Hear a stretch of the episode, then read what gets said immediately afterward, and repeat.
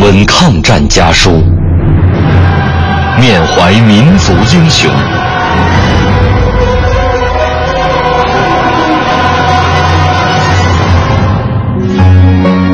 纪念中国人民抗日战争暨世界反法西斯战争胜利七十周年文艺之声特别节目《难忘的抗战声音》家书篇。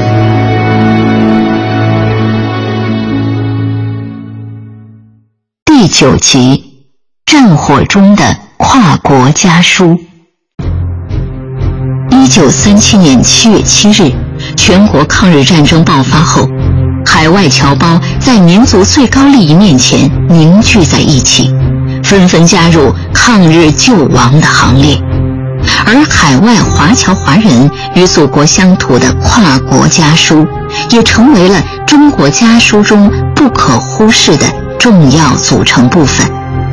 接下来我们要听到的这封家书，来自菲律宾马尼拉的一位普通华侨商人，他叫吴章林，福建省石狮坑东人，在马尼拉经商。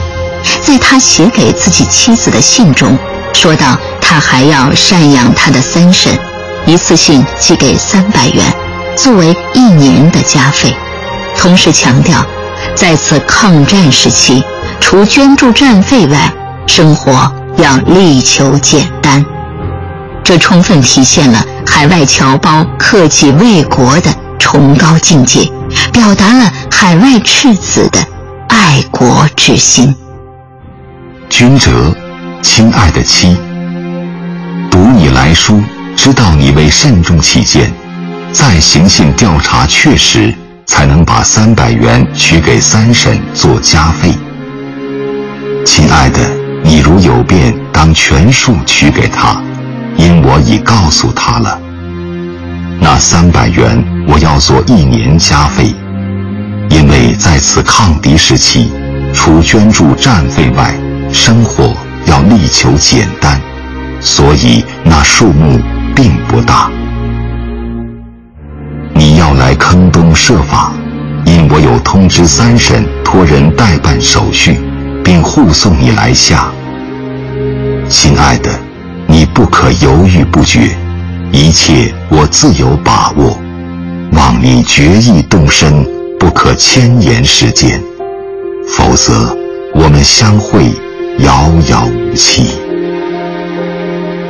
附上二元，到收。祝你。快乐，你的张林，九月念四日。华侨是中华民族在海外的支系，就是这些充满赤子之心的普通爱国侨胞们，从行动上、经济上支援了祖国的抗战。